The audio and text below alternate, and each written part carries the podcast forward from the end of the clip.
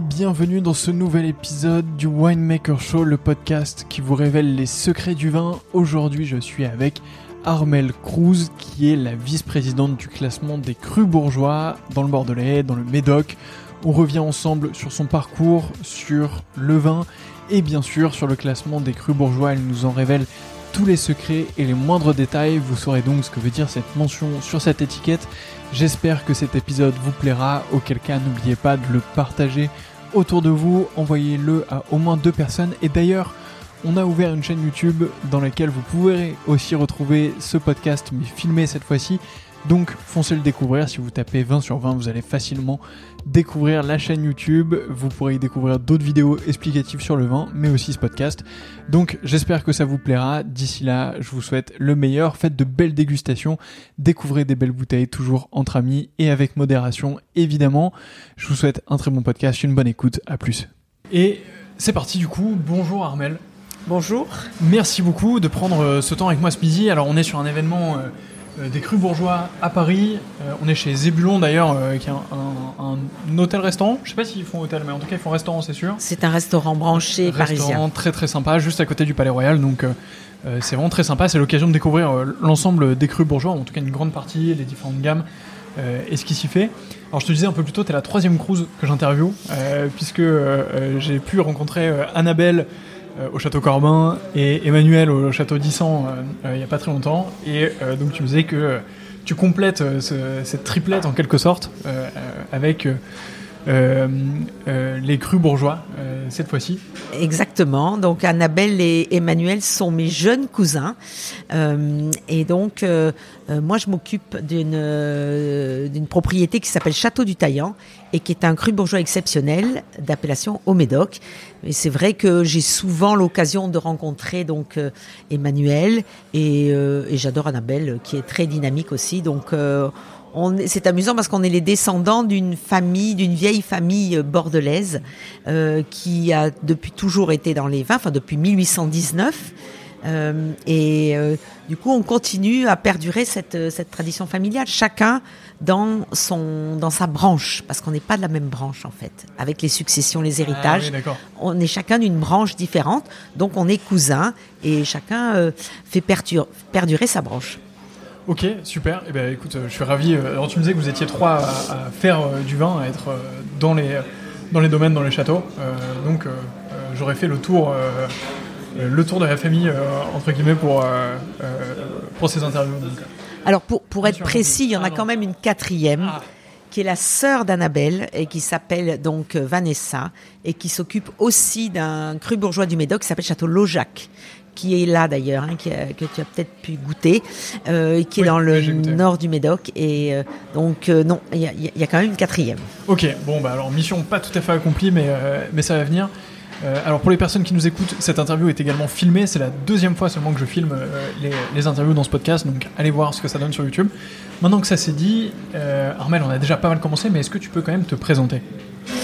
Oui, donc moi je suis euh, donc euh, Armel Cruz, je suis euh, gérante propriétaire du château du Taillant. Donc euh, je suis œnologue de formation. J'ai travaillé pendant longtemps dans le négoce de vin et c'est pour ça que je connais bien la distribution des vins de Bordeaux et je me suis concentrée sur la propriété familiale que je partage avec quatre de mes sœurs. Donc c'est pour ça que je dis que je suis la gérante copropriétaire. Nous sommes cinq filles propriétaires du château du Taillant, qui est une magnifique propriété euh, au Taillant-Médoc. Et j'y ai développé depuis maintenant de nombreuses années euh, plusieurs activités. D'abord un gros travail euh, au niveau du vignoble pour amener la qualité de cette propriété le plus haut possible et en faire au dernier classement qui a eu lieu en 2020 un cru bourgeois exceptionnel, ce qui est ma plus grande joie techniquement parlant. Et puis, j'ai développé aussi une deuxième activité qui est très importante maintenant, qui est une activité de réceptif et de no-tourisme, où je suis, euh, où la propriété est relativement leader dans ce domaine, puisque de par sa situation géographique, nous recevons aujourd'hui, j'ai toute une organisation et nous recevons jusqu'à 10 000 visiteurs par an. Donc, on est vraiment une très grosse, euh, oui, on a une grosse activité. Et pour moi, c'est une activité qu'on a longtemps considérée dans la viticulture comme le parent pauvre euh, de notre métier, mais pour moi c'est un mode de communication qui est, qui est, qui est essentiel. C'est un service après-vente que l'on doit aux consommateurs. On va toujours aux quatre coins du monde pour vendre nos bouteilles, mais quand nos consommateurs viennent nous voir à Bordeaux, c'est la moindre des choses que de les recevoir et donc euh, euh, d'avoir cette activité, ce service de, dégustation à la propriété, de découverte de nos installations et surtout de contact avec le, vigneron. Et ça, c'est quelque chose que moi qui me tient à cœur et qui, encore une fois, est vraiment un mode de communication très important. Mmh, c'est clair. Euh, Est-ce qu'on peut revenir un peu sur euh, euh, ta jeunesse ou en tout cas tes débuts dans le vin? Comment est-ce que ça t'est venu de t'intéresser au vin? Alors, tu as sûrement pas mal baigné dedans en étant jeune, mais est-ce que ça a toujours été quelque chose de prégnant pour toi? Est-ce que c'est quelque chose que tu as toujours voulu faire? Comment ça s'est passé un peu ce, ce, chemin vers te dire que le vin devait être ta profession? En fait, j'ai donc on va dire que ça s'est fait un petit peu par hasard parce que euh, euh, nous étions d'une génération où, enfin pour la génération de mon père, c'était compliqué pour lui d'avoir cinq filles. Or, à son époque, euh, c'était important d'avoir un garçon. Et donc, euh, lui avait un petit peu euh, tiré un trait sur sa succession concernant la propriété. Et donc, aucune de nous n'a été formée sur le tas avec euh, sur, sur la propriété. Par contre, c'est vrai qu'on a un peu toujours baigné dans les vins. Moi, je suis, moi, j'ai été scientifique de nature et donc euh, j'ai voulu faire des études scientifiques et je me suis retrouvée en œnologie un peu par hasard. Et en œnologie, on vous demande au début de faire un stage.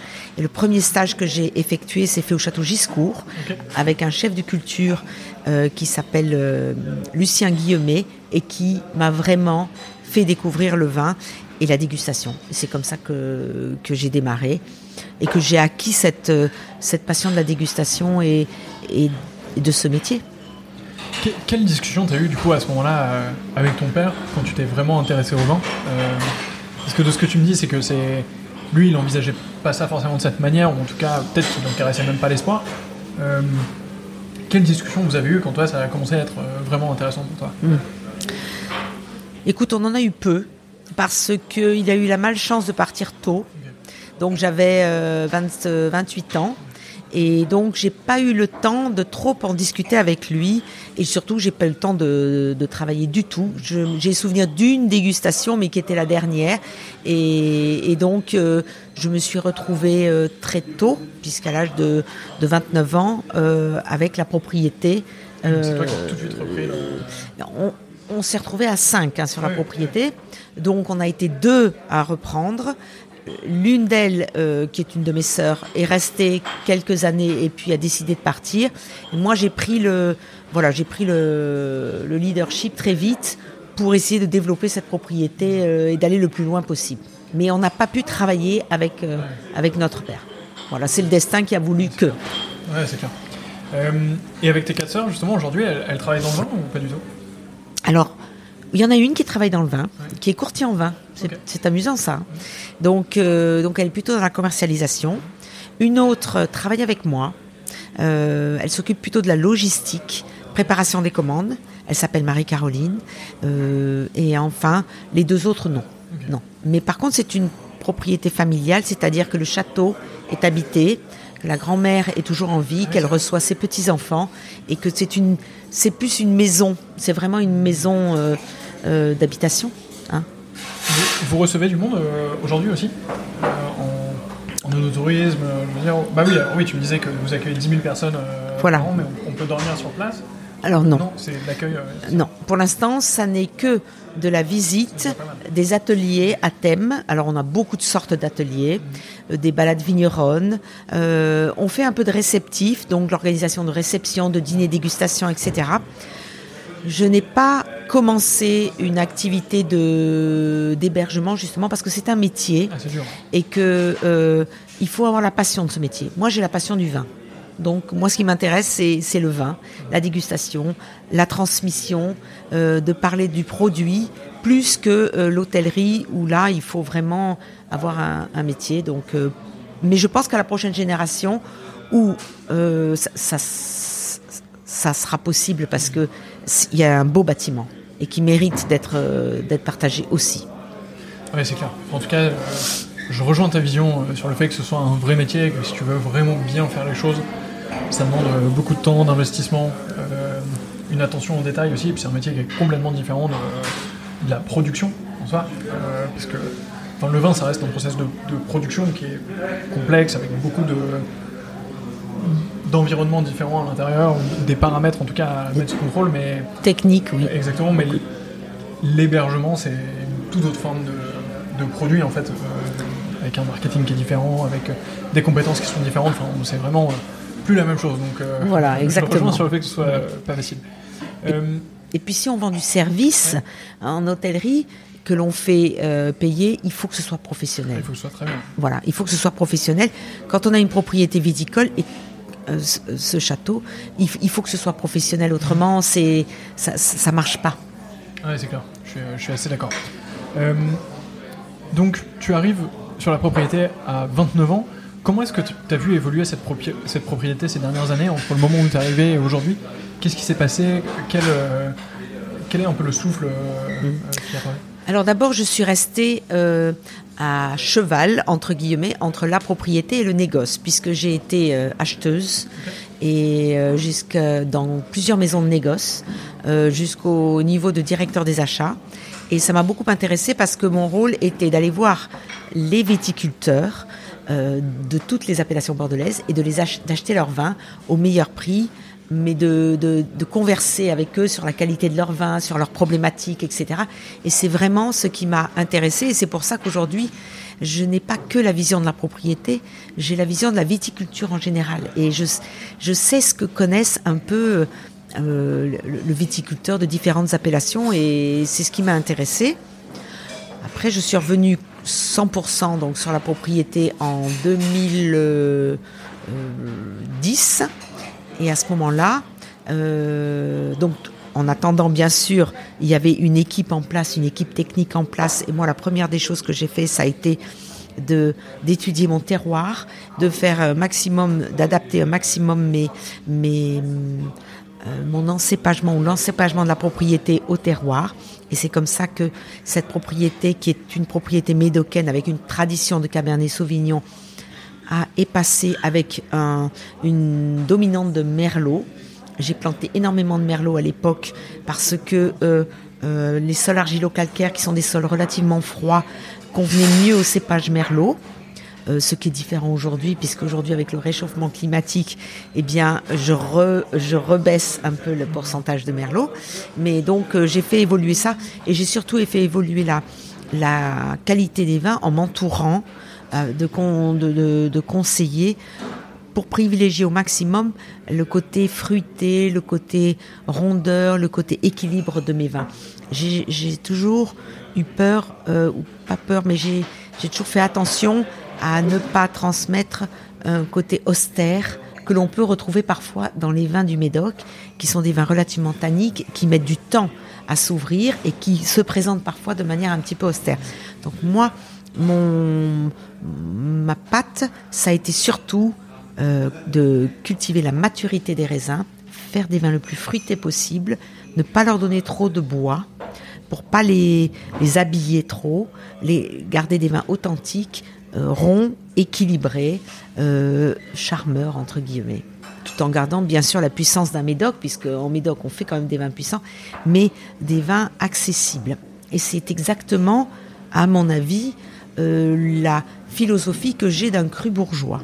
Un cru bourgeois, c'est un vin qui, n'est pas un cru classé par définition et qui, qui est un vin qui doit, enfin qui doit, qui, pour pouvoir, qui, euh, qui, doit être accessible aux consommateurs, qu'on puisse ouvrir facilement sans avoir peur d'ouvrir une bouteille. Ça reste un vin de Bordeaux, mais c'est un vin de Bordeaux de qualité, mais pas complexe, pas de complexité. Hein voilà, la démystification de ce, de ce mythe que l'on peut, euh, ou, la culture du mythe que l'on peut avoir sur les crus classés quand on pense que l'on va boire un vin euh, mythique, rare, etc. dans les crus bourgeois, moi je pense que c'est exactement l'opposé qu'il faut faire. On, on, fait des vins de qualité, de belle qualité, à un prix accessible, et c'est un prix plaisir. C'est un vin prix plaisir. C'est pas un vin basique, mais c'est un vin de qualité un prix plaisir. Voilà, ça c'est un peu ma définition. Et mon vin reflète un peu ce que j'imagine, la philosophie que j'ai euh, dès la commercialisation des, vins. Oui, je comprends très bien. Alors du coup, tu mentionnes euh, les crus bourgeois. Euh, on est ici à un événement qui est organisé justement par les crus bourgeois. Est-ce que tu peux nous dire ce que c'est, la manière dont ça fonctionne Qu'est-ce que ça a vocation à être les crus bourgeois? Les crus bourgeois, d'abord, c'est une mention qui fait partie du patrimoine du Médoc, puisque la mention crus bourgeois existe depuis 1932 il y a eu plusieurs donc euh, euh, plusieurs classements. Il y en a eu un en 1932, il y en a eu un deuxième en 2003 et un troisième donc en 2020 et maintenant il y en aura un tous les cinq ans. Cru bourgeois, c'était une façon pour certaines propriétés du Médoc d'essayer de se euh, différencier des autres par leur qualité, sachant qu'elles ne pouvaient pas intégrer le, classement des cru classé de 1855 qui lui est figé et ne sera jamais revu. Donc comment exister à côté des crus classés et comment se, sortir un petit peu de, des crus du Médoc basique? Eh ben, ça a été créé en 1932, euh, voilà, cette mention cru bourgeois. Donc elle est historique. Après, ce que nous essayons de faire, nous, dans les crus bourgeois, dans notre famille, c'est de rester dynamique. C'est-à-dire que notre classification, elle n'est pas figée. La meilleure des preuves, c'est qu'elle est tous les ans, on se remet en question. Et jusqu'en 2020, tous les ans, on devait passer l'examen, une dégustation à l'aveugle pour savoir si on avait droit à la mention cru bourgeois ou pas.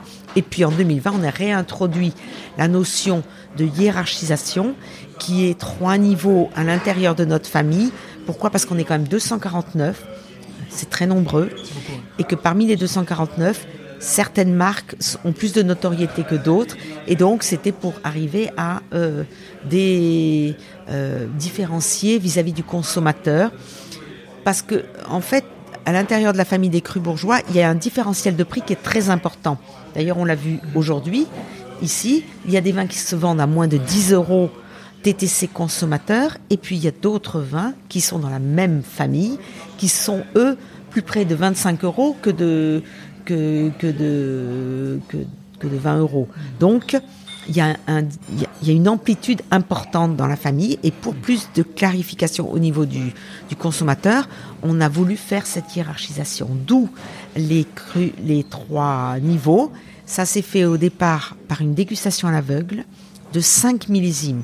5 millésimes, c'était important dans la classification. Pourquoi? Parce que on peut avoir une surprise ou un accident sur un millésime dans une propriété donnée. C'est très rare de l'avoir sur 5 millésimes de la même propriété. Ce que je veux dire, c'est qu'il y a certains millésimes où euh, euh, telle propriété va faire un vin fabuleux euh, et donc ce millésime-là pourra prétendre à être au-dessus des autres. Ou le cas inverse, eh bien, euh, il peut y avoir un accident et, cette propriété n'est pas au niveau des autres. Quand on juge 5 millésimes, on juge en fait la personnalité de la propriété, c'est-à-dire la, la, culture globale sur 5 ans. Donc 5 millésimes, on, voit la philosophie, on voit le style de la propriété, le style du vin. C'est ça qui est important. Et c'est ce style du vin qui est jugé lors de la dégustation du classement.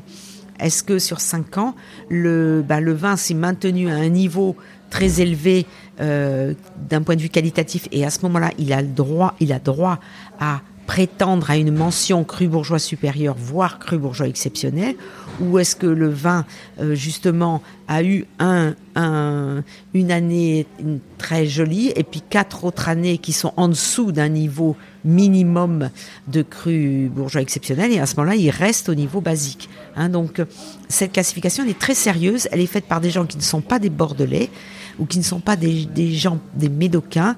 Et elle est intéressante parce que, à cause de cette, euh, euh, voilà, cette multi, multi année. Après, on est classé pour 5 ans seulement. Donc, euh, ça veut dire que quand on veut progresser au niveau qualité, on ne peut pas relâcher la pression. Hein, il faut qu'on progresse. Ça, c'est un des éléments Quel est l'élément le plus important? La dégustation. Et puis après, on doit exposer à travers un dossier, et c'est ce que certaines propriétés ont eu du mal à faire, la philosophie globale euh, de, euh, de, la philosophie globale de gestion de la propriété. Où est-ce que je veux aller? Qu'est-ce que je veux pour mon vin? Quel est mon engagement pour la famille des crus bourgeois? Pourquoi je veux être supérieur ou exceptionnel? Qu'est-ce que je fais pour? Qu'est-ce que, euh, en termes de politique de prix, où est-ce que je veux aller? En termes de notoriété, où est-ce que je présente mon vin? Est-ce que, euh, pensez bien que pour être cru bourgeois exceptionnel ou cru bourgeois supérieur, il faut avoir une certaine ambition de distribution, une certaine ambition de, de, de, notoriété aussi, de faire goûter son vin, de manière à, à, participer au rayonnement de la mention cru bourgeois. Comment je fais pour faire vivre cette mention et pour faire vivre euh, ma marque? Et tout ça, c'est compilé au niveau d'un dossier qui est présenté et qui doit, euh, qui est jugé ensuite par des gens qui ne sont pas des dégustateurs et qui jugent l'investissement euh, que le gérant ou le propriétaire fait dans sa et l'ambition que le propriétaire a dans sa propriété. Alors il y a des, il y a, on est jugé sur la notoriété, on est jugé sur notre engagement pour l'environnement, euh, on doit tous être certifiés HVE, haute valeur environnementale, ce qui ne veut pas dire bio, parce que aujourd'hui euh, le bio ne fait pas partie des crus bourgeois. Tout le monde ne peut pas se permettre d'être bio. Un certain nombre de crus sont en bio ou biodynamie, mais on ne peut pas imposer à tous de l'être parce que ça, ça, inclut des sacrifices importants. Euh, quelle est mon ambition? Donc, euh, je vous l'ai dit, au niveau distribution, quels sont mes prix de vente? Si je vends à un tout petit prix, je n'ai pas besoin de prétendre euh, d'être parmi les grands, on va dire. Quel est mon donc euh, mon point presse? Est-ce que j'ai des notes de journalistes Est-ce que je euh, voilà je présente mon vin? Est-ce que j'ai des références? Est-ce que je suis distribué dans certains bons restaurants? Ou est-ce est-ce que je est-ce que je suis 100% euh, avec le même client? Donc il y a plein de données et il y a mon investissement aussi en matière de no-tourisme, mais c'est pas de no-tourisme pur, c'est est-ce que je suis ouvert? Est-ce que la propriété est ouverte euh, à l'accueil? Est-ce que je suis capable d'accueillir des gens de manière correcte? Voilà. Et donc tout ça, c'est argumenté dans ce dossier, c'est jugé, et c'est ça qui va faire que, au niveau du classement, la note de dégustation plus la note du dossier va faire que certaines propriétés vont pouvoir être cru bourgeois, d'autres cru bourgeois supérieurs, et enfin d'autres cru bourgeois exceptionnels. Et aujourd'hui, on est 14 à être à avoir eu la mention cru bourgeois exceptionnel. Et c'est vrai que euh, bah c'est une mention qui est importante et qui est euh, une récompense, on va dire. Euh, mais on ne l'est que pour 5 ans. Ça veut dire que tous les crus bourgeois supérieurs qui veulent être exceptionnels vont tenter leur chance en 2025. Dans 5 ans, enfin dans 3 ans même. Oui. Et les crus bourgeois vont pouvoir passer crus bourgeois supérieurs aussi. Donc il y a un vrai challenge en fait. C'est une famille de challenge. Est-ce hein que vous êtes limité en nombre de crus bourgeois ou Là vous êtes 249, mais en soi on pourrait être 310 Exactement. Okay. Ça ne veut pas dire qu'il y a eu 249 candidats. Oui, bien sûr. On ne sait pas combien il y a eu de candidats parce que pour des raisons de législatives, pour arriver à ce que, euh, parce que vous savez bien que dans ce genre de classement, et on le sait euh, dans d'autres appellations, les mécontents trouvent tout ce qu'ils peuvent pour aller en justice et pour essayer de casser le classement. C'est arrivé au niveau des crus bourgeois en 2003. En 2003, il y a eu un classement des crus bourgeois. Le château du Taillan d'ailleurs a été cru bourgeois supérieur, donc J'étais ravie puisque c'était il y a dix ans et il a été, euh, été cassé parce que euh, certains sont allés en justice et le jugement a annulé le classement et on est en 2007, donc quatre ans après, on est tous redescendus au niveau cru bourgeois. Et il a fallu après recommencer, s'entendre entre nous, faire des assemblées générales, aller voir les autorités, les gouvernements, etc., pour qu'ils acceptent que l'on refasse un nouveau classement qui a pu se faire en 2020. Mais entre 2007 et 2020, il y a eu 13 ans quand même où il a fallu ramer pour continuer à faire vivre cette mention et à, réintroduire ce, classement. Une fois qu'il a été promulgué, donc en février 2020, Il y a eu quelques mécontents, mais grâce à Dieu, euh, il n'y a pas eu de grosses failles qui ont pu justifier de l'annulation de ce classement. Donc aujourd'hui, il est valable jusqu'en 2025. Aujourd'hui, toi, tu es vice-présidente des Crus Bourgeois, c'est ça? Oui. Euh, en fait, ce que tu dis, c'est ultra intéressant, mais ça me fait aussi me questionner pas mal sur, euh, sur le fonctionnement euh, de, du truc. Quoi. Ce que je veux dire par là, c'est que les appellations, c'est régi par, par la loi ou par des décrets en tout cas. par l'Institut national des appellations d'origine. Il y a, l'ensemble des appellations, les cahiers des charges qui sont décrits, etc. Il y a quelques classements qui sont aussi régis par la loi. Euh, le classement de 1855 dont on parlait, ça a été, euh, je crois que ça a été un décret euh, du temps de Napoléon III pour l'expo universelle. si vous ne connaissez pas l'histoire, on fera une vidéo là-dessus, un de ces quatre, ou un article, vous irez lire, mais voilà. Les crus bourgeois, en soi, c'est quoi?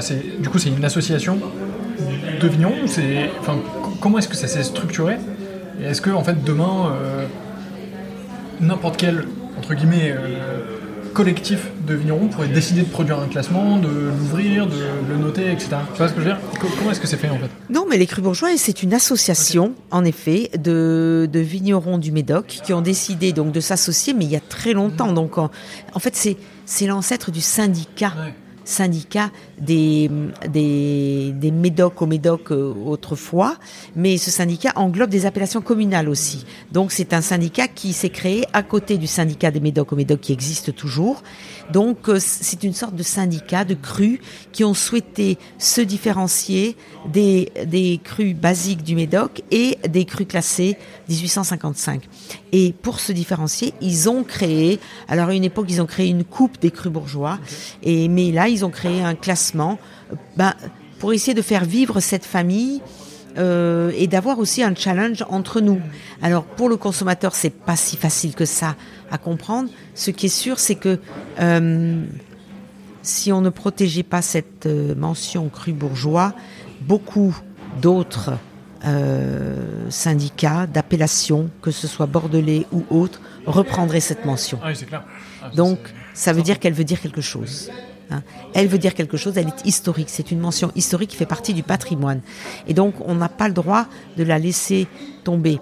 Maintenant, un collectif de vignerons, bah, tu as les vignerons indépendants, par exemple, hein, qui est une, aussi une autre association euh, d'ailleurs dont je fais partie aussi, et qui a une, philosophie de distribution, d'organiser des salons auprès du consommateur final, etc. Donc chacun a un peu son histoire. Je pense que la viticulture, c'est ça fait partie du patrimoine français, et c'est normal qu'il y ait toutes ces associations. Euh, c'est un peu le contraire, euh, c'est la diversité en fait. Hein.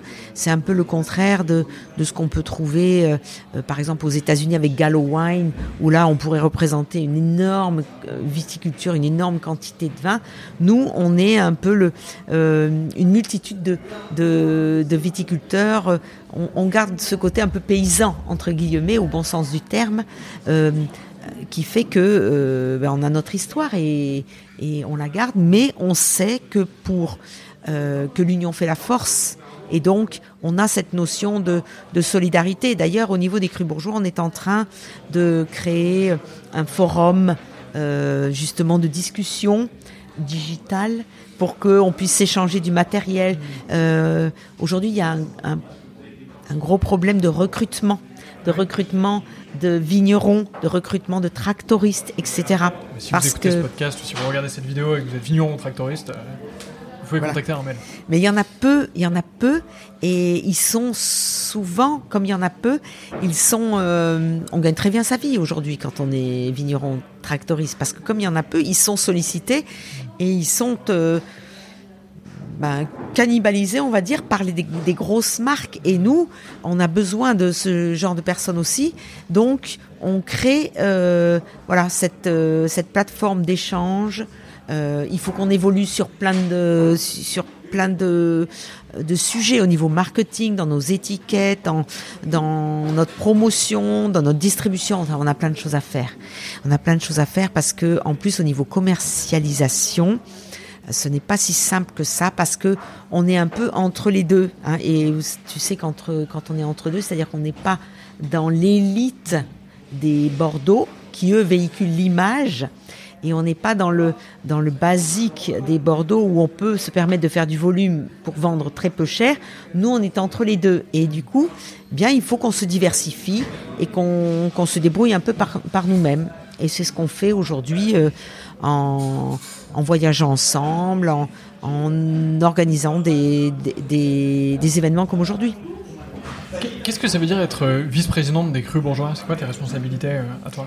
Alors moi, ma responsabilité première, c'est d'être présidente de l'association de promotion. Donc je m'occupe de la promotion essentiellement de la famille des Crus Bourgeois. Donc euh, ça veut dire que euh, euh, ben, je propose au conseil d'administration euh, tout ce qui est ben, événements comme aujourd'hui, euh, voyage, soutien auprès des marchés, déplacements, présence dans les salons des, des vins, voilà. Et il faut euh, c'est important parce que les gens, les adhérents, ont besoin qu'on fasse vivre. Moi, mon rôle, c'est de faire vivre cette marque collective, hein, dont la signature, donc les crus bourgeois, et la qualité les yeux fermés.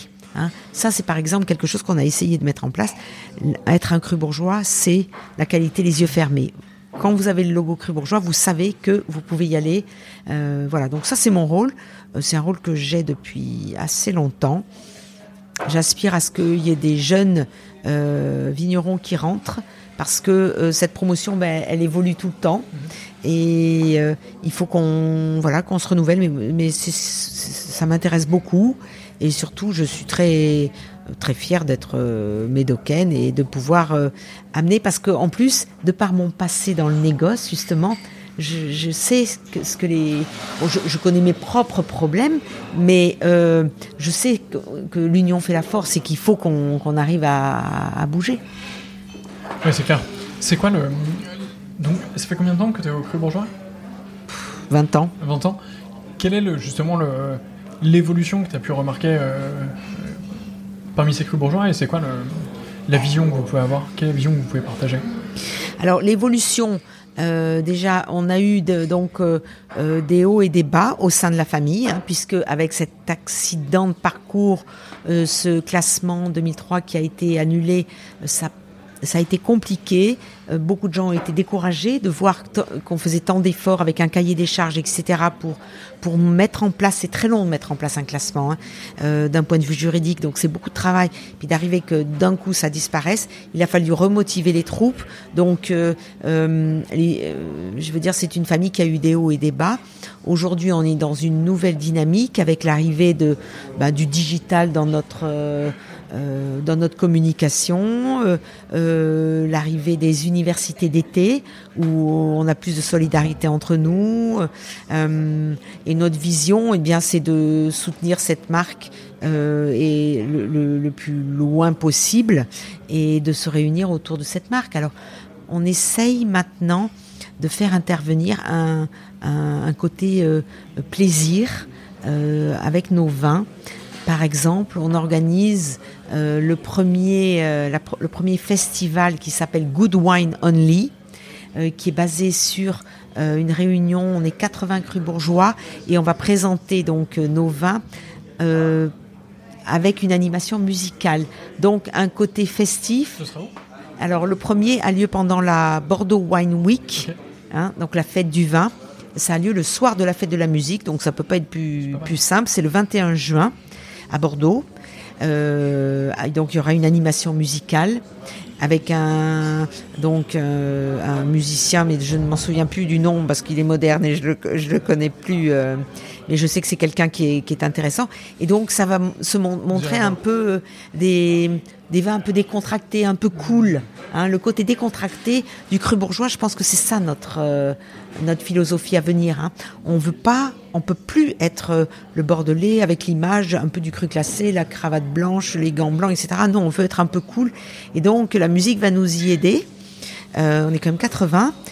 On va le faire dans plusieurs villes de France avec une finale en beauté qui se fera sûrement à Paris euh, avec un grand festival de musique et dégustation.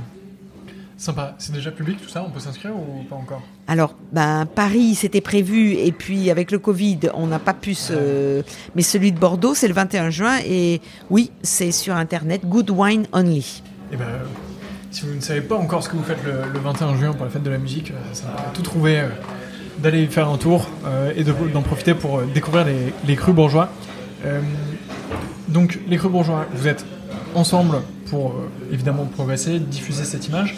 Euh, est-ce que vous commercialisez ensemble aussi avec les, mêmes circuits ou pour le coup chacun commercialise euh, de son côté entre guillemets? Alors aujourd'hui, chacun a sa commercialisation propre. C'est pas le rôle de l'Alliance des crus bourgeois de s'occuper de la commercialisation. Par contre, on est en train de penser, ou plutôt de réfléchir, euh, parce que un certain nombre de crus ne sont pas, euh, on va dire, euh, équipés encore pour arriver à commercialiser leur vin différemment, et du coup, différemment, ne sont pas prêts à se diversifier. Or, ils en ont besoin.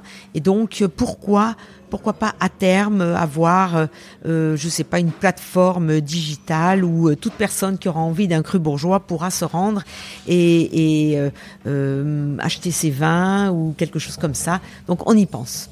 On y pense, mais c'est pas en place encore. Ça marche. Eh bien, écoute, on suivra ça. Il y a plein de choses à faire. Attention. Aujourd'hui, les crus bourgeois, c'est présent quasiment partout dans le monde Oui. En termes de distribution? Oui, oui. Alors en plus ou moins grand nombre, le marché, un des premiers marchés quand même du cru bourgeois, c'est la France. Hein, il faut le savoir. Euh, c'est en France que euh, vous pouvez trouver euh, un maximum de cru bourgeois, notamment en foire au vin, parce que c'est un c'est un vin typique que l'on peut acheter en foire au vin, parce que c'est son rapport qualité-prix. ensuite. Bah, le marché, un des marchés importants des crus bourgeois, c'est les États-Unis. C'est pour ça que nous organisons chaque année une, euh, une délégation euh, que je mène en général euh, aux États-Unis, à New York, où nous sommes suivis par un certain nombre de sommeliers et on organise des, dégustations à l'occasion de dans différents clubs new-yorkais. Ça, ça marche bien. États-Unis. Ensuite, il y a le Canada. Ce sont des monopoles, mais un certain nombre de crus sont distribués à la SAQ notamment. Voilà. Euh, ensuite, euh, en Belgique, qui est le marché traditionnel des, vins de Bordeaux.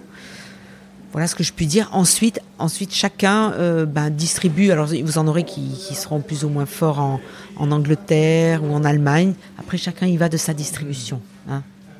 Puisque 249 crus, ça représente en 2020 25 millions de bouteilles. Hein. Donc, euh, c'est peut-être plus parlant comme ça c'est un nombre très important de, bouteilles. Oui, euh, je ne sais plus qui m'en parlait euh, tout à l'heure pendant la dégustation, mais euh, en termes de force de commercialisation, de représentation, c'est quoi C'est 80% non, je crois des, des crus du Médoc ou, J'ai peut-être une bêtise, du volume produit c'est, Oui, non, c'est pas 80%, mais c'est 50%. 50%, pardon.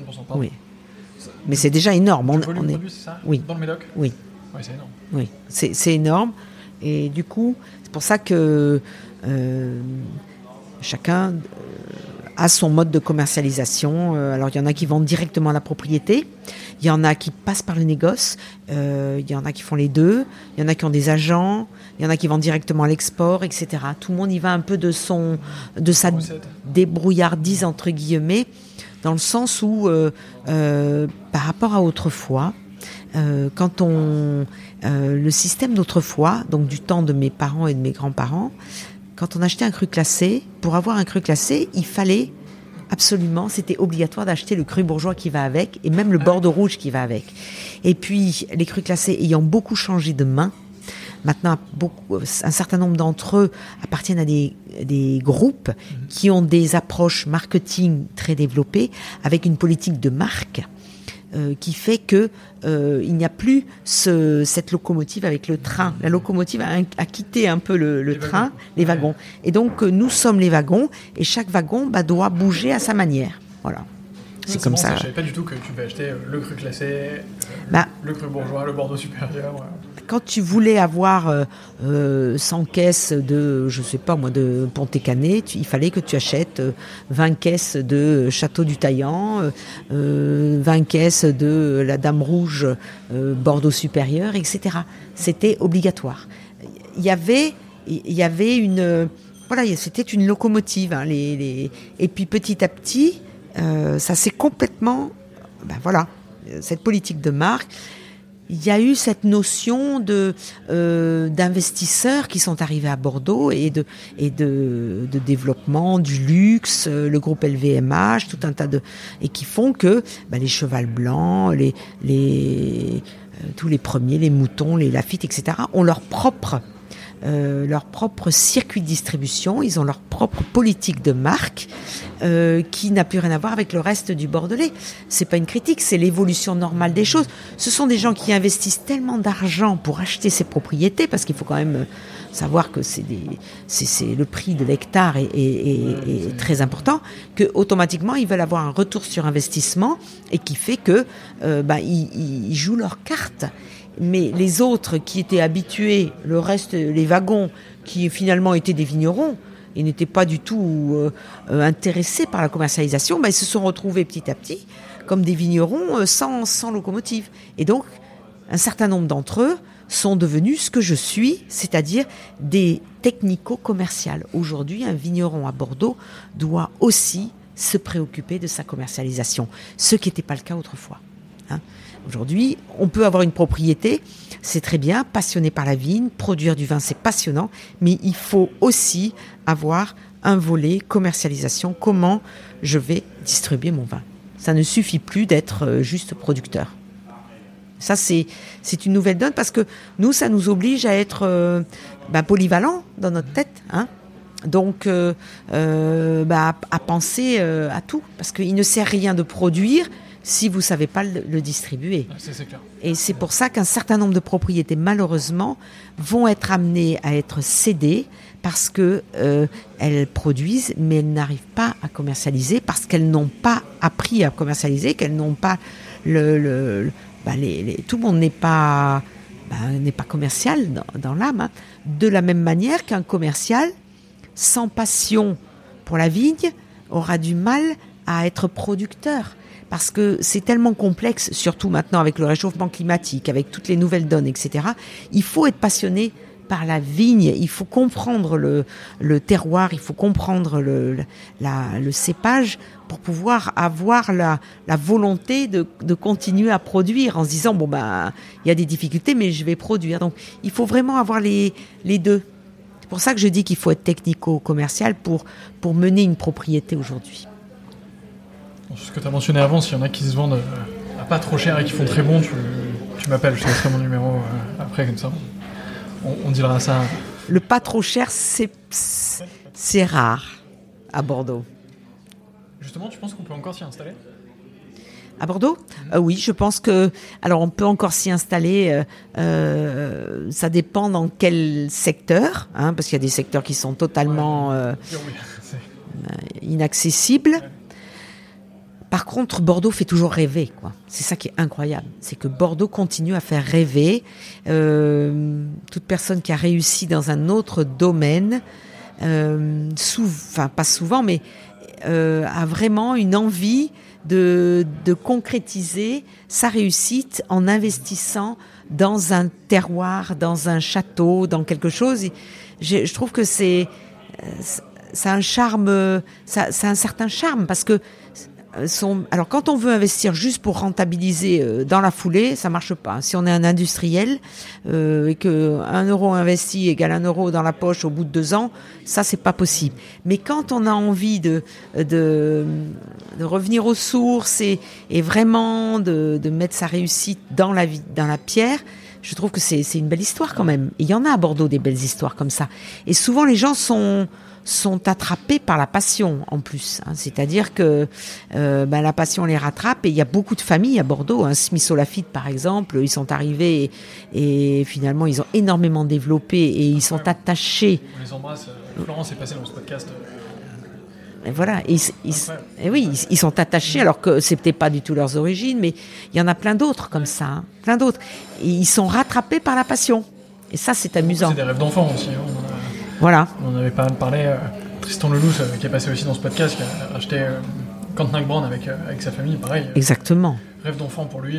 Quel chantier, Quentin Brand, hein, Ouais, quel chantier, c'est énorme, c'est c'est un gros morceau. Il fallait vraiment avoir envie et puis avoir les- non seulement les moyens, mais il n'y a pas que les moyens parce qu'il faut avoir envie, oui, la vision. qui va avec. Ouais. Ils sont en train de dérouler quelque chose qui est impressionnant. Parce Euh, que si- s'il y a une chose qui est dans la vigne, c'est qu'il faut avoir la patience aussi. Tout est long et tout est lent. Entre ce que l'on fait une année, une, et ce que l'on récupère, c'est quasiment cinq ans après. hein. Et donc il faut, il faut vraiment être patient. Ouais, c'est clair que c'est une histoire du temps. Si si t'espères euh, faire un retour en un ou deux ans, euh, je pense que c'est mort. C'est plutôt pour les générations. euh, C'est ça. un- On travaille pour la génération d'après. On plante pour nos enfants, C'est ça. choses comme ça.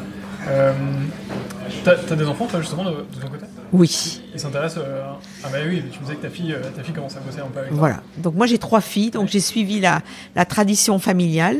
Euh, Alors que des filles. que des filles. Donc j'en ai une qui est dans la finance, euh, qui, bah oui, qui se demande un petit peu, euh, Pourquoi faire des tableaux Excel toute la journée? voilà, qui- voilà. Mais surtout non, euh, la richesse de nos propriétés, c'est surtout dans le patrimoine plus que dans la l'exploitation. Ouais. Ça veut dire qu'on a du mal à, à rentabiliser, euh, à faire du cash comme on dit. Ouais. Hein.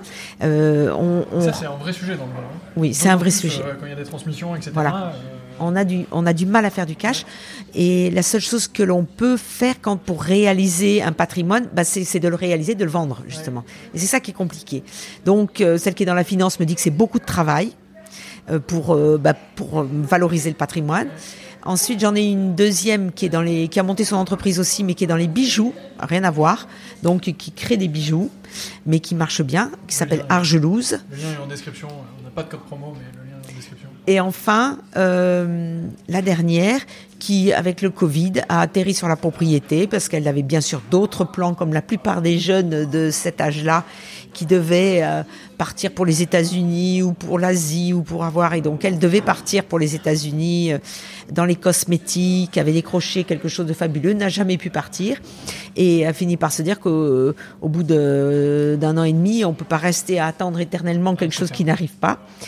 Et donc, elle a eu fait une expérience sur la propriété puisque j'avais besoin de, de justement de d'attaquer ou de de d'ajouter un volet gi- digital à la communication de la propriété. Et comme c'est son sont ses euh, comment on dit ça? Ses compétences. voilà ses compétences, euh, eh bien elle a commencé. Et, finalement, elle s'est passionnée pour les vins. Et c'est exactement la même chose. La, passion est en train de l'attraper. C'est incroyable. À force de déguster, c'est même pas à force, à force de découvrir, de déguster, de voir la de- c'est tellement riche et c'est tellement différent. Il y a tellement de choses qu'elle est en train d'attraper alors qu'elle a que 25 ans et, et, elle se passionne. Et je trouve ça très bien parce que, bah parce que je ne m'y attendais pas. Maintenant, ils sont quand même 14 sur euh, cette propriété. Ah oui, et donc, euh, j'ai des sœurs qui ont des ouais, enfants, qui ont ouais. des garçons, etc. Et donc, euh, ils seront quand même 14 cousins, donc elle ne fera pas sa vie comme moi je l'ai pu le faire. Mais euh, je pense que c'est une belle expérience, en tout cas. Ouais, c'est clair. C'est clair. Et ça va être l'occasion de découvrir euh, pas mal de choses. Donc, donc tant mieux. Voilà. Alors, il me reste deux, deux grandes questions. La première, c'est sur la partie HVE. Donc, tu disais, pour être cru bourgeois, il faut disposer du label HVE, donc haute valeur environnementale. Comment est-ce que c'est arrivé ça chez vous? Pourquoi le choix de ce label? Comment ça a été reçu euh, par les différents adhérents euh, des crus bourgeois? Euh, bon, je- enfin, d'un point de vue extérieur, je pense que la préoccupation environnementale, euh, c'était peut-être pas le cas il y a 20 ans, mais aujourd'hui, euh, personne ne peut passer à côté. Donc, euh, avoir une dynamique euh, là-dedans, ça me paraît euh, normal, mais comment est-ce que ça a été reçu euh, et quel chantier est-ce que vous menez euh, dans cette euh, préservation de l'environnement et aussi bah, dans la transformation euh, du vignoble? Alors en fait, euh, pour le classement 2020, on devait justifier euh, les crus bourgeois, pour être cru bourgeois, on devait justifier d'un engagement dans une certification. On ne devait pas être certifié parce que c'était trop compliqué de demander aux gens justement euh, de, il y a un certain un certain nombre d'exploitations, voilà, qui sont un peu anciennes, etc. Donc on a laissé le temps aux gens de se de s'adapter et mais ils devaient être engagés, justifiés d'un engagement pour le classement à venir dit 2025, là, on devra tous être certifiés haute valeur environnementale. Bah, comme tu dis, euh, c'est dans, l'air du temps, c'est important. Bordeaux est assez leader, euh, avec notamment le CIVB qui a fait beaucoup de séances de formation auprès de la viticulture pour inciter la viticulture à s'engager dans ce, euh, voilà, dans, cette direction. Donc nous, on essaie d'inciter tout le monde. Il y a des organismes euh, pour accompagner, euh, notamment un organisme qui s'appelle le Système de Management Environnemental, SME, euh, qui sont des petits groupes, c'est géré par la Chambre d'agriculture, ce sont des petits groupes de, de gens, enfin ce que je veux dire c'est une formation que les viticulteurs, donc les médocains, peuvent faire. C'est très intéressant parce que ça permet non seulement euh, eh de voir comment gérer son vignoble euh, avec zéro pesticide, comment amener donc la vigne à continuer à produire des raisins sans pour autant euh, eh bien contaminer la terre euh, mais comment aussi introduire le bien vivre ensemble, comment avoir une politique RSE. Ça n'englobe pas que euh, la partie euh, viticole. Hein, et c'est très important. Moi, j'ai moi j'ai été au niveau du château du Taillan. Euh, la propriété dans la métropole et dans Bordeaux métropole. C'est-à-dire que nous sommes une des propriétés les plus proches de, de Bordeaux. Donc j'ai été très vite sensibilisée à ça, puisque euh, avec les différents euh, reportages un peu criminels qu'il y a pu y avoir sur les télévisions, il est certain que la population est vigilante à ce sujet et que nous, viticulteurs, on doit répondre à leurs inquiétudes. Donc on a une communication au niveau des voisins euh, qui est établie. Et puis, euh, pour faire adhérer l'ensemble des... Euh, je veux dire, ça, je veux dire, on n'a plus besoin de les faire adhérer parce que d'abord, toutes les nouvelles générations y sont très sensibles. Et, et en plus, euh, la loi euh, nous y oblige aussi. Il y a un certain nombre de, de, produits qu'on ne peut plus utiliser, ce qu'on appelle les produits CMR, qui sont des produits euh, euh, qui pourraient avoir des conséquences sur la santé. Donc ceux-là sont interdits petit à petit par le, bah, bah, par le, gouvernement. Donc ils, y viennent obligatoirement. Hein. Et maintenant tout Bordeaux y vient. Je veux dire, autant il y a cinq ans, c'était encore une relative nouveauté pour le, les Médocains. Maintenant, c'est dans l'air du temps. Euh, on, a des symposiums en permanence à ce sujet. On est dans le développement durable. Même le no-tourisme euh, est dans le développement durable. Euh, je veux dire, toutes les activités y sont. Ce n'est plus seulement une activité euh, d'agriculture raisonnée, c'est une activité sur l'ensemble des activités bordelaises. Hein. Oui, c'est clair. C'est clair. Qu'est-ce qu'il faut vous souhaiter pour les crus bourgeois pour les d'ici de 2000 peut-être pas 2025, disons de 2035 dans, dans une dizaine d'années? C'est quoi la Eh bien déjà ben déjà d'avoir une certaine clémence climatique, hein, d'essayer d'avoir moins d'aléas climatiques que les cinq dernières années, parce que c'est compliqué. Hein, comme on comme on en parlait euh, avec le président Franck, euh, aujourd'hui c'est compliqué d'un point de vue production, euh, c'est compliqué d'un point de vue environnemental, c'est compliqué d'un point de vue commercialisation. On fait un métier qui est compliqué aujourd'hui, mais enfin, moi j'ai tendance à dire, et ce qu'une de mes filles me dit, celle qui est dans la finance, c'est dans tous les métiers pareil. La restauration c'est pareil, etc. Donc il faut nous souhaiter de la clémence au niveau euh, pour, euh, donc climatique, euh, une jolie solidarité entre nous, et la qualité des vins, on y travaille tellement que c'est pas la peine de nous la souhaiter, on y est. Une belle, un, bel engouement, euh, un nouvel engouement pour nos vins du Médoc et pour euh, une reconnaissance de, ce que l'on fait. Et, l'envie pour la jeune génération surtout de goûter nos vins pas comme les vins de leurs parents, mais comme des vins euh, actuels. Parce qu'on on a un peu ce problème aussi Hein, d'être euh, un peu on a besoin d'être à la mode, quoi, un peu. Voilà. Ça marche. Eh ça, ben, te va, ça, comme, comme définition ça, va très bien. Merci beaucoup Armel pour cette interview. Il me reste trois questions qui sont traditionnelles dans ce podcast. La première, c'est est-ce que tu as une dégustation coup de cœur récente? Dégustation d'un vin? Oui, d'un vin ou d'un champagne, comme tu veux. Ah. Euh, dégustation coup de cœur récente. Il y a un vin que je trouve extraordinaire, que j'ai toujours goûté, mais je pense que un, vin est lié à une émotion aussi. Hein. Donc euh, souvent, c'est des chevals blancs. Hein, c'est un vin qui représente quelque chose que j'ai goûté euh, avec mon, mon, père et c'est quelque chose qui, qui restera. Donc elle n'est pas récente, mais ça sera toujours le, coup de cœur. Chaque fois que je goûterai, et j'ai l'occasion d'en goûter de temps en temps, euh, voilà, c'est mon coup de cœur. je, pense que j'ai goûté qu'une seule fois euh, Cheval Blanc, c'était millésime 2009 et, je m'en souviens. ah bah tiens, excessivement bien. Mm. Ma deuxième question traditionnelle, c'est est-ce que tu as un livre sur le vin recommandé Oh bah moi, c'est l'Atlas mondial de Hugh Johnson. Qui était là d'ailleurs euh, tout à l'heure. Oui, c'est la Bible du, c'est la Bible du vin, l'Atlas mondial. Hein, c'est, c'est la, Bible du vin. Euh, euh, c'est y, y a, tout dedans, c'est simple, c'est complet, c'est voilà. Moi, c'est la Bible que j'ai recommandée à, que j'ai offert d'ailleurs à une de mes filles, euh, voilà. Et eh ben c'est noté pour les personnes qui nous écoutent ou qui nous regardent. Je vous ai mis les liens en description pour vous procurer cette euh, Bible du vin, euh, atlas mondial du vin. Vous pourrez le retrouver ultra facilement et du coup suivre les conseils d'Armel pour le lire et en faire un beau livre sur votre table de chevet. Euh, et ma dernière question, qui est tout aussi traditionnelle, euh, qui est qui est la prochaine personne que je devrais interviewer Alors c'est une personne que je ne connais pas, mais que j'ai entendue euh, dernièrement dans une conférence. Je peux pas dire que je viens de ta part, c'est pas du jeu. Non. D'ailleurs, je ne me souviens pas de son nom, mais il est directeur technique de Cheval Blanc, justement. Ah, mais très bien. Il s'appelle, ben, je ne te dirai pas son nom, mais tu le trouveras. Euh, J'en lu quelque chose, mais ça c'est normal. Je ne me souvienne pas des noms.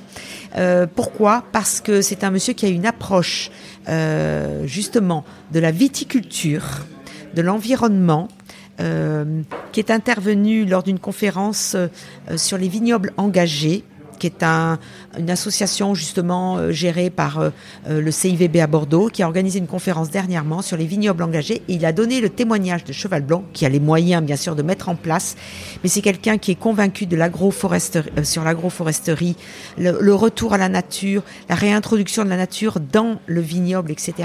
Et j'ai trouvé que il a ramené, et Dieu sait si Cheval Blanc c'est un vin qui est justement mythique, qui est hors du temps, parce que parce que qui est inaccessible, on n'a pas l'occasion de le goûter.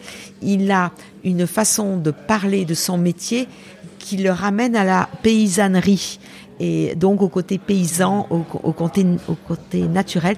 Et j'ai trouvé que c'était passionnant. Et donc je t'engage à rencontrer cette personne. Euh, voilà. Euh, alors je connais beaucoup de viticulteurs, de, de, bien sûr de propriétaires, mais lui aura un discours. Euh, authentique et vraiment euh, intéressant et dans l'air du temps pour les futures générations. Il, est habité par le futur de la Terre. Et ça, c'est c'est notre avenir, ça. Compte sur moi, il faut absolument qu'on fasse quelque chose euh, à Cheval Blanc. C'est quasiment prévu, mais, effectivement, il faut qu'on arrive à euh, sélectionner la date et y aller, ce serait, ce serait vraiment incroyable. Armel, merci beaucoup pour le temps que tu m'as accordé en ce début d'après-midi, juste après le déjeuner. C'était une, une digestion euh, qui est restée active. J'espère qu'on a été euh, efficace, dynamique. Pour les personnes qui nous écoutent, si cette interview vous a plu, n'oubliez pas de la partager évidemment autour de vous. Envoyez-la à au moins deux personnes autour de vous. Partagez-la sur les réseaux sociaux où vous voulez. Euh, n'oubliez pas de mettre 5 étoiles à cet épisode de podcast. Et si vous nous regardez, eh ben, faites la même chose. Commentez, dites-nous quel est le dernier cru bourgeois que vous avez dégusté par exemple. et partagez aussi cette vidéo autour de vous. Armel, encore merci pour ton temps en ce début d'après-midi et je te dis à très bientôt. Merci, ça m'a fait plaisir, c'était très intéressant.